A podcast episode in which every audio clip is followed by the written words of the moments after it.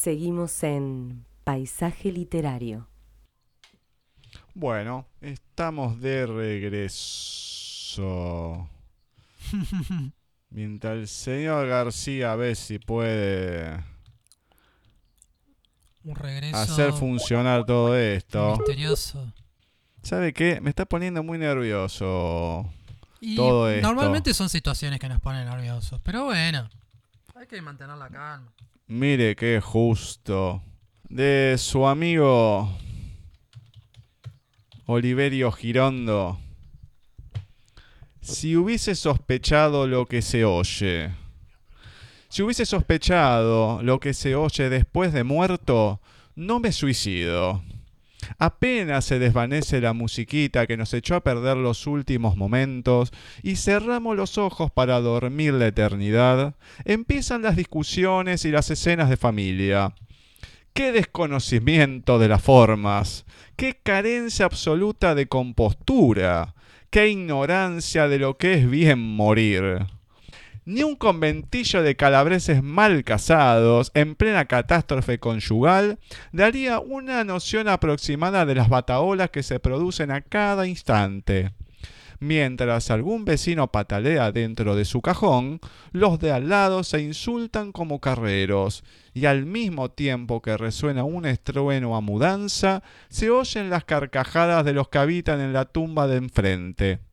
Cualquier cadáver se considera con el derecho de manifestar a gritos los deseos que había logrado reprimir durante toda su existencia como ciudadano. Y no contento con enterarnos de sus mezquindades, de sus infamias, a los cinco minutos de hallarnos instalados en nuestro nicho, nos interioriza de lo que opinan sobre nosotros todos los habitantes del cementerio. De nada sirve que nos tapemos las orejas. Los comentarios, las risitas irónicas, los cascotes que caen de no se sabe dónde, nos atormentan de tal forma en los minutos del día y del insomnio que nos dan ganas de suicidarnos nuevamente. Aunque parezca mentira, esas humillaciones, ese continuo estruendo, resulta mil veces preferible a los momentos de calma y de silencio. Por lo común, estos sobrevienen con una brusquedad de síncope. De pronto, sin el menor indicio, caemos en el vacío. Imposible asirse alguna cosa, encontrar una que aferrarse. La caída no tiene término. El silencio hace sonar su diapasón. La atmósfera se rarifica cada vez más. Y el menor ruidito, una uña, un cartílago que se cae, la falange de un dedo que se desprende, retumba, se amplifica, choca y rebota en los obstáculos que encuentra, se amalgama con todos los sesgos que persisten, y cuando parece que ya va a extinguirse, y cerramos los ojos despacito para que no se oiga ni el roce de nuestros párpados, resuena un nuevo ruido que nos espanta el sueño para siempre. Ah, si yo hubiese sabido que la muerte es un país donde no se puede vivir. Oliverio Girondo, si hubiese sospechado lo que se oye. Una de mis favoritas. Sí, bien para usted el cuento este, señor García. Bien para usted. Bueno, em, ¿qué hacemos? La característica solicitada Sí. no existe. Qué buena contestación. Eso. Sí, e- e- es justamente enganchado, te enganché justo. Sí. Señor, vamos a hacer una locura. Va a ver. Señor Petón, ¿usted puede probar llamar desde su celular? Y ponemos el celular al micrófono y nos acercamos para hacer las preguntas. ¿Se anima? Perfecto. Pensó. O me da el celular a mí, yo lo voy, lo voy cam- intercambiando entre uno y el otro. ¿Podemos probar con eso? A ver si, si da, de última llamarlo por ahí. Bueno, Decirle todo, ¿no? La situación.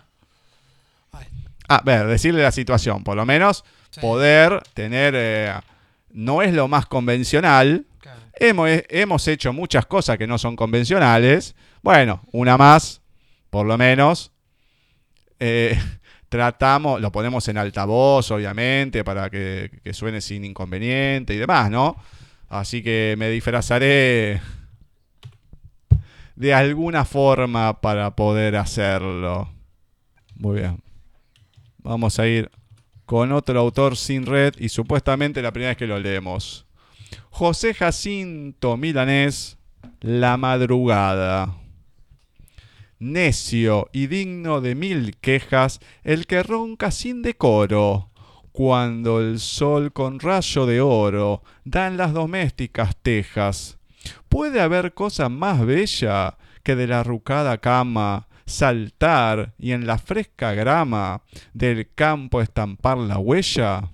Campo digo porque pierde la mañana su sonrisa, en no habiendo en agreste brisa mucho azul y mucho verde. No hay que gozarla en ciudad, en todo horizonte urbano, se estaciona de antemano, triste vaporosidad. Luego ved tanto edificio alto, serio, angustia dan. El alba, el sol, aquí están, como sacados de quicio. No, yo he de andar a mis anchas, una campiña florida, por ver del alba querida, la paz virgen y sin mancha. Verla en oriente decir, diáfana, rosada, bella, como una casta doncella que enamora al sonreír. Yo no sé cómo hay cabeza tan interesada y fría que no ave al rayar el día la hermosa naturaleza. Verla rejuvenecerse, verla rodar con el río, brillar pura en el rocío, con los árboles mecerse. Arrastrada en el reptil, fiera y alzada en el bruto, dulce en el colgado fruto, risueña en la flor gentil. ¡Oh Dios!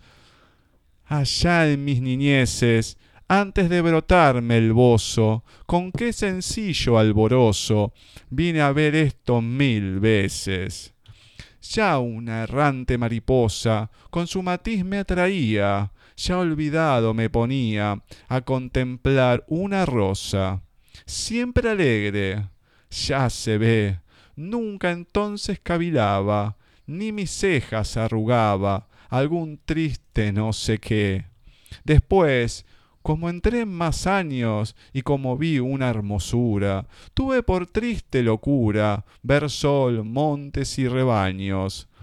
Qué ingrato fui, pero bien, se vengó naturaleza, aquella ingrata belleza olvidóme con desdén. Vertí un mar de llanto, el alma no se me hallaba sin ella. Al fin una amiga estrella dolióse y me puso en calma. Oh, qué dolor tan agudo es olvidar, pero al cabo, roto los grillos de esclavo, curóme el médico mudo. El tiempo, el tiempo veloz que tiñe nuestras cabezas de blanco y tantas bellezas, deja sin luz y sin voz. De entonces acá me place ver la escena matutina, segunda vez, medicina celestial que me rehace. Con todos mis cicatrices se ensangrientan y suspiro, a donde quiero que miro, dos amadores felices. Y aún con menos ocasiones, si oigo el susurrar alterno de dos palmas en lo interno, se me angustia el corazón. Si en un ramo miro a solas dos aves cantar querellas, si relucir dos estrellas, si rodar dos mansas olas, si dos nubes enlazarse y por el éter perderse, si dos sendas una hacerse, si dos montes contemplarse. Me paro y con ansiedad recuerdo que a nadie adoro. Miro tanto enlace y lloro mi continua soledad. La madrugada, José Jacinto Milanés. La verdad que a mí también me da ganas de llorar. Esta soledad de entrevistado que tenemos, ¿eh? Mm, Bueno. Vamos ahí con Hola. Mariano, por las dudas. Mariano. ¿No? Hola. Mariano. Ah, ok. A ver un segundito. Hola, Mariano. Sí, ¿Qué tal? Gustavo de Paisaje Literario. Gustavo, ¿cómo estás? Bien, estamos tratando de... Hace bastante que estamos tratando de, de comunicarnos con vos. Sí, me imagino. Sí. Bueno, eh, bueno, vamos a ver si podemos hacer la entrevista de esta manera. Estamos haciendo medio un engendro con el celular y todo, pero bueno, eh, está saliendo por lo menos. Bueno, después de todo, bienvenido a Paisaje Literario. No, por favor, gracias. Gracias, gracias. Bueno, te hago la, la pregunta que le hacemos eh, primera a todos los que están, bueno, por primera vez en, en el programa. ¿Qué nos podés contar de Mariano Quirós en la voz de Mariano Quirós? En principio, por decir algo, ¿no? Este, que soy como un intento de escritor. Más, o más que un intento de escritor, un lector. Porque lo que hago básicamente la mayor parte del tiempo es leer y que es además lo que más me interesa y lo que más disfruto, lo que más placer me da en la vida. Hay otras cosas también que disfruto, pero lo que se puede contar más abiertamente es que leo mucho y que, me, y que lo disfruto. Muy bien, ahora, em, comentame cómo has comenzado eh, con la literatura y después, bueno, con el tiempo te diste cuenta que la escritura era lo tuyo, que tenías facilidad, que te gustaba. Sí, eh, no sé si facilidad, eh, lo de la facilidad es casi un mito o una esperanza. En realidad, como te decía, como a mí me gustaba mucho leer y me hace muy feliz leer, eh, lo que in- intento con la escritura es replicar esa, esa misma felicidad que me da leer. Intento, intento que sea algo parecido al momento de la escritura. No se, no se le arrima, pero por lo menos en la escritura, a través de la escritura uno puede decir que, que hace algo y que la lectura sirvió para algo. Es, es como una manera de darle también eh, un punto a favor de la lectura que y sobre todo la lectura de literatura que es por ahí si se quiere está vista como una especie de actividad ociosa o poco productiva eh, yo creo que puede en alguna parte es cierto puede ser poco productiva pero la felicidad también es poco productiva en, algún punto así que este literatura y lectura y felicidad van miserablemente juntos de la mano Bueno, a ver, la felicidad uno puede decir que no es productiva, pero en cierta manera sí, porque cuando uno tiene alegría y está en otro estado anímico, puede hacer otras cosas. Eh, a ver, el encarar otras actividades o un trabajo eh, se hace de mejor manera, pues está de otro ánimo, viene arriba, entonces al estar alegre, estar feliz, bueno, podés encarar la vida de otra manera. Sí, puede ser, también, sí, son maneras de verlo. Yo lo miro por el lado más romántico de la literatura y de que la, la idea de que este, la literatura no sirve más que, que para la felicidad, digamos que la felicidad no es solo la no es la meta más productiva que puede haber en el mundo de hoy, tal vez tampoco sea siquiera la más interesante, este, pero a mí de, de, de, de costado, si se quiere, de una manera marginal, la, la lectura y la literatura son cosas que me hacen feliz. Este, y estoy hablando desde mi punto de vista y desde lo que yo siento y lo la que es mi experiencia, ¿no? Este, no, no voy a decir que todo el mundo va a ser feliz leyendo porque es una gran mentira. Bueno, metiéndonos en, en lo que es tu obra, comentame un poquito acerca de tus dos libros de cuentos, La luz mala, de- La luz mala dentro de mí y Sí. Campo del cielo. Sí. Y mm, La luz mala dentro de mí son, es como un compendio de cuentos que si tienen un, un hilo conductor es que en casi todos hay una familia de por medio. Eh, son cuentos que escribí te diría que entre el 2004 y el 2014 en distintos momentos y fueron cuentos en los que fui fui trabajando mucho. Incluso ese trabajo también consistió en darles esa unión familiar de la que te estoy hablando. Este y son también cuentos en los que entre comillas lo digo juego mucho con algunos mitos regionales. Yo soy chaqueño, nacido en Resistencia. Este, Resistencia, por si no la conocen, es una ciudad muy urbana, es, puro cemento, pero a su vez tiene el contacto muy cercano con algunos mitos regionales que a mí no, no es que me interesaban en sí, pero sí me interesaba ensuciarlos eh, con lenguaje urbano, con el lenguaje de la ciudad, sobre todo con el lenguaje de mi ciudad que es resistencia. En definitiva, en ese intento lo que lo que yo creo que prevalece es, o lo que yo quisiera que prevalezca, es un lenguaje literario ensuciado a su vez por, por el lenguaje de la ciudad y el lenguaje de esos mitos regionales. Es como un triple choque. Eh, ese es en el caso de la luz mala dentro de mí, que entre otros mitos tiene eh, un cuento dedicado a la mismísima luz mala. Este, hay otro cuento dedicado al, a una de las criaturas más hermosas y salvajes que hay, que es el lobizón. Y, y después hay cuentos más, este, más o menos literarios en el sentido de que la literatura también aparece como como una especie de, personaje.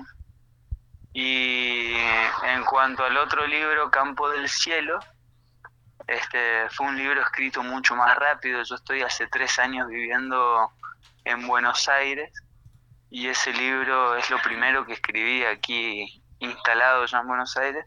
Y lo que tiene, a diferencia del otro, es que el hilo conductor es precisamente que todas las historias suceden en un pueblo que, que yo inventé que se llama Campo del Cielo. Si bien existe una región entre el Chaco y Santiago del Estero llamada Campo del Cielo, lo que no existe es el pueblo que yo me tomé el trabajo de, de inventar este, y donde puse a funcionar este, distintos personajes a los que les suceden de las más variopintas peripecias. Explícanos, si bien todos los que somos argentinos lo, ubicamos, lo conocemos, pero para los que están escuchando más de, Europa y de otras regiones, ¿qué es la ah. luz mala? Y hay muchas versiones acerca de lo que es la luz mala. Eh, hay quienes dicen que la luz mala es eh, hay como una, una explicación científica que como que la luz mala sería incluso el, un residuo un residuo del campo, como la basura del campo que brilla por, la, por las noches. Este, también hay quien dice que la luz mala no es más que un ánima, eh, ánimas que quedan en el monte y que no pueden salir por alguna cuestión pendiente y que asustan mm, eh, asustan a quienes se la topan, por supuesto, si uno se encuentra una luz mala en medio de la oscuridad del monte, eh, debe dar miedo, ¿no? También está quienes dicen que la luz mala es, tiene forma humana, pero que no es humana, por eso es algo tan imposible de explicar. Y también están quienes dicen que la luz mala no es más que un, una gran luz negra llena de tristeza. Hay muchas versiones, a cual más o menos literaria, a cual o menos científica, y todas te diría que son bellas, lindas, interesantes. A mí lo que más me gustó fue usar la luz mala para, para llenarla de urbanidad, de, salvajismo y de, y de vida de la calle. Muy bien, utilizándola más como una metáfora, más que el, mito en sí, ¿no? De todo lo que nos comentaste. Sí, una, una metáfora, pero, pero también, pero también algo concreto, ¿no? Porque la metáfora es como que siempre se está hablando en el aire cuando uno habla de una metáfora, pero también yo no voy a negarlo las mil veces que escuché a gente contándome historias que, de que se topó con la luz mala, eh, no se lo voy a negar. Así que más que la metáfora también uno lo puede tomar como una metáfora, pero hay quienes, para quienes la luz mala es algo bien concreto y horroroso. Eh, se lo voy a, eso es algo que le voy a respetar al otro. Muy bien, y después te voy a mencionar tus novelas y creo que me contés un poquito de cada una. Tenemos Robles, Torrente, Ajá. Río Negro, Tanto Correr, No llores, Hombre Duro, una y una casa junto al tragadero. Coméntame un poquito de cada una. Sí, eh, Roble fue la primera de una novela corta, una novela que escribí hace mucho, cuando, cuando era chico, digamos, a mis 25 o 26 años, y es como un eh, homenaje retorcido a, a mi familia, sobre todo a mi familia materna que tiene el apellido Robles. Este, es usarla, retorcer la biografía de uno con, con afán estético, como suele decirse. Este, el torrente es algo así como una, una deriva de varias historias escupidas en un solo grandísimo párrafo de unas 90 páginas en las que se van mezclando a partir de la voz de un personaje, se van mezclando eh, miles de, no miles, pero sí una gran cantidad de, de historias y peripecias este, cruzadas a partir de, de, un solo narrador que se va camuflando en muchas voces. Este, Río Negro ya es algo más, si quiere, como una comedia negra, es mi primer acercamiento a eso que se llama el género negro, o la novela negra, o la comedia negra, que es la historia de un, un escritor mayor, mayor digo, eh, empezando a, a presentir su ocaso que se tiene que quedar un fin de semana o una semana con, con su hijo eh, adolescente, solo los dos y, en, en, esa soledad van más que fortaleciendo la relación, destruyendo todo lo que encuentran a su paso. No llores hombre duro es una novela que sí ya está más dentro del género policial negro, en un momento en que tuve el afán de ser casi un escritor eh, dedicado exclusivamente al género negro, este, pero a mitad de camino de la novela me di cuenta que el género negro eh, no era lo mío y empecé a, creo yo, a, retorcer todo cuanto podía retorcer de, dentro del género. La historia de... Eh, en sí es una historia bastante básica. Un, un periodista de la ciudad que se tiene que ir, que en realidad para escapar de lo mal que le va en la ciudad, se va a cubrir un caso bastante espeluznante en, en el interior de una provincia del norte argentino, este, donde lo que más escasea es el agua, y entonces es como un pequeño mundo infernal tanto correr a su vez es un homenaje a la militancia de mis padres. Mis padres tienen una vida política muy intensa, ambos fueron montoneros en los 70 y todavía continúan su militancia política. Y, es, y esa novela fue como un, un homenaje a esa militancia por un lado y un homenaje también a mi afición por, por correr.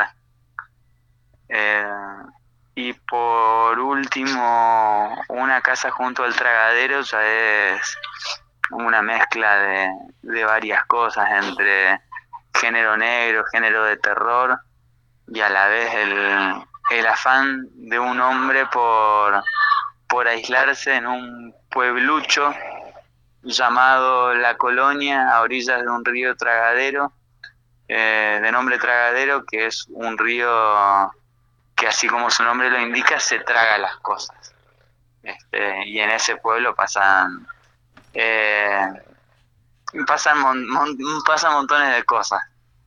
Este, hay muertos que caminan para atrás, hay, hay una perra con la cabeza torcida, eh, hay un almacenero pervertido y, cosas así de lo más, de lo más. Bueno, podemos decir que en, en tus novelas lo, lo, que más podemos encontrar, tanto en los cuentos, es siempre esa cuota de humor. Sí, puede ser, sí, sí, sí, una, una especie de, de humor absurdo, si se quiere. Un, un humor a pesar suyo. Muy bien, jugando un poco con, a ver, mucho con lo que es la- las historias de, de los pueblos, que muchas veces se dice pueblo chico, infierno grande, pero Ajá. transformando eso que siempre termina siendo más tragedia que otra cosa, que el, el que, no sé, el, el marido que le metió los cuernos a la mujer, o el que, los que se separaron, o lo que fuera, en algo que termina transformando esa realidad que uno tiene más del tema de los pueblos a algo lo termina siendo más eh, eh, esta cuestión de, no sé si de cercanía, pero que a uno le, le hace más ameno reírse con las historias. Ajá. Eh, sí, vos te referís a, digamos, al- a lo humorístico que puede haber en, en determinadas cuestiones más o menos dramáticas. Claro. Este, sí, digamos, de eso se trata un poco, un poco el absurdo. Y por otra parte es también las historias literarias tienen mucho de eh, surgen a partir de la de la incomodidad de ciertos personajes, incomodidad en cuanto al lugar que ocupan, el lugar físico que ocupan o incomodidad ya, si se quiere, y por ponerle un poco de grandilocuencia, una incomodidad espiritual que los eh, una incomodidad que los obliga a moverse y que, digamos, hace que las cosas un poco se les vayan de las manos y terminan, y terminan siendo a la vez humorísticas, entre comillas, y dramáticas. Este, un dramatismo también a su vez suspendido por ese humorismo, ¿no? Muy bien, todas tus últimas obras tienen, eh, han ganado premios. Contame un poquito sobre esos premios, cómo has participado, o sea, cómo fue la, inquietud de participar y, y cómo ha sido el ganarlos también, ¿no? Sí, ganarlo es estupendo, es hermoso ganar un premio literario, pero eh, en buena medida yo empecé, yo me dediqué, digamos, lo hacía enviar cada cosa que escribía a los concursos literarios a partir de mi gran afición por un autor que todo el mundo conoce, que se llama Roberto Bolaño, que es, este, el- por lo menos en las últimas dos décadas, es como eh, un, un emblema de la literatura latinoamericana, post-boom. Este, Bolaño era un gran participante de concursos literarios y además reivindicaba el ejercicio, el ejercicio y el, y el oficio de un escritor que, que el envío de sus obras a un concurso literario era como un acto desesperado. Y veía también en esa desesperación misma eh, una, una virtud tanto de los poetas como de los narradores, ¿no? Y yo me aferré a esa, a esa convicción de Bolaño y, tuve suerte, la verdad, este, porque gracias a los concursos y a los premios literarios es que eh, pu- pude publicar la mayor parte de mis libros, casi todos te diría. Este, así que yo le recomiendo a todo el mundo siempre que participe del concurso literario que sea, que sin prurito, sin miedo y sin, y sin pudor sobre todo. Y por último, en lo que refiere a, a- a lo que es tu obra, también has, has publicado un libro de cuentos, Cuatro Perras Noches, en Ajá. coautoría. ¿Cómo, cómo fue eso? Y ese fue un, si no me equivoco, es del 2007, tal vez del 2006, eh, un libro que, que hicimos junto a dos escritores amigos y un ilustrador también amigo, son, digamos, más que amigos, son mis hermanos del alma, este, Pablo Black y, y Germán Parmetler, y Luciano Acosta, el ilustrador, que nos planteamos, no es que nos planteamos, tuvimos ganas de escribir cada publicar un libro con un cuento de cada uno y que lo un cuento largo esa era la consigna y que lo ilustrara nuestro amigo Luciano Acosta que es un artista plástico precioso también del de- también del Chaco y es un librito que, que quiero mucho no solo porque lo hice con junto a tres hermanos del alma sino que es también la- lo primero que publiqué Genial, genial. ¿Tenés algo de todo lo, de lo que nos has comentado? ¿Un fragmento de, de algo, de, sea un fragmento de un cuento, una de las novelas para leernos? Si me das un, un minuto, Dale, te consigo algo. dale, perfecto. Te esperamos. Vamos a ver.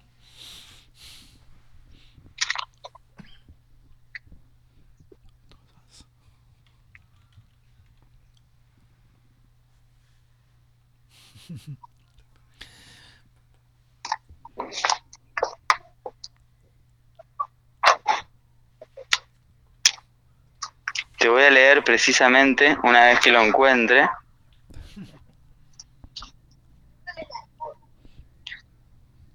Un fragmento de, del cuento que está en, en Cuatro Perras Noches, que se llama Contigo Dos Vidas. Esto sería lo, lo primero que publiqué en mi vida. Te voy a leer el comienzo, que dice, estamos sentados con Jimmy frente a la barra de un bar, acomodados en sendos taburetes. Nos acompaña Mara, mi novia. Hemos bebido ya unos, unas cuantas cervezas, por lo que hablamos animadamente. De pronto, Jimmy recuerda una película que ha visto por televisión semanas atrás. Rara vez Jimmy ve películas que no sean televisables, películas destinadas al indefectible olvido. Se llamaba la película Dos vidas contigo o contigo dos vidas, dice Jimmy. Pero eso no es lo importante. ¿Cómo que no? se exalta Mara. Hay mucha diferencia entre un título y otro. El segundo parece mucho más cursi y creo que ese, el cursi, debería ser el título de la película. Coincidimos entonces en que el título de la película sea ese, Contigo dos vidas. Pero lo verdaderamente increíble, dice Jimmy, es el argumento. Se trata, como imaginarán, de una película romántica. Y una vez que les cuente por dónde pasa la cuestión, se verán tan sorprendidos como yo. Y después viene el- la historia de la película. Ah, Los, los dejo ahí. Ah, bueno, no te puedo Está creer. Me deja con la intriga, así no se puede. Está muy bien. ¿Qué? Pero, qué, qué cosa ¿Cómo, cómo increíble. manejo los tiempos, no? Sí. No, increíble. Bueno, está bien, hay, hay que dejar esa intriga, muy bien, muy bien. Pero a mí me enferma un poco que me dejen así. Bueno, no voy a decir que no, así que espero que a los oyentes por lo menos les haya pasado lo mismo, cosa que no sea el único, ¿no? Aparte lo, aparte lo leyó muy bien. sí, Bueno, gracias. Lo leyó muy bien. excelentemente leído. Bueno, Mariano, comentame para ir finalizando, ¿dónde la Sí. gente puede escribirte a vos? ¿Dónde puede encontrar tus novelas, tus libros de cuentos? Se supone que la mayoría de mis libros están en casi todas las librerías. De, tengo la suerte de, este, de editar en un sello grande, así que grande y con buena. Grande quiere decir con buena distribución. Este, es decir, que puede, puede que esté en casi todas las librerías del país, de la Argentina, ¿no? Este, sobre todo los últimos títulos que son Torrente, La Luz Mala dentro de mí, Campo del Cielo y Una Casa junto al Tragadero. Los otros ya, mm, digamos que fue un trabajo. El lector también tiene que trabajar a veces. Ah, Yo soy muy lector y a mí me gusta cuando un libro me cuesta conseguirlo. Eh, es una, una faena linda. Bueno, genial. Nosotros tenemos ya varios de tus enlaces ahí publicados para que la gente, Sí, obvio. eh, tanto en la página de Facebook, como en el perfil, como en la página de Wix, que ahí queda Buenísimo. permanente, así ya la gente cliquea, ve de conseguirlo y demás. Y a ver, a futuro, ¿hay algún proyecto ahí en mente? Sí, a futuro, eh, digamos, eh, tengo la suerte de estar en un momento de... Uno no, no está siempre, si bien siempre está eh, escribiendo y con algo en la cabeza, nunca está sentado, no, no es que siempre estás sentado o que escribís todos los días así, por decirlo de alguna manera, concretamente.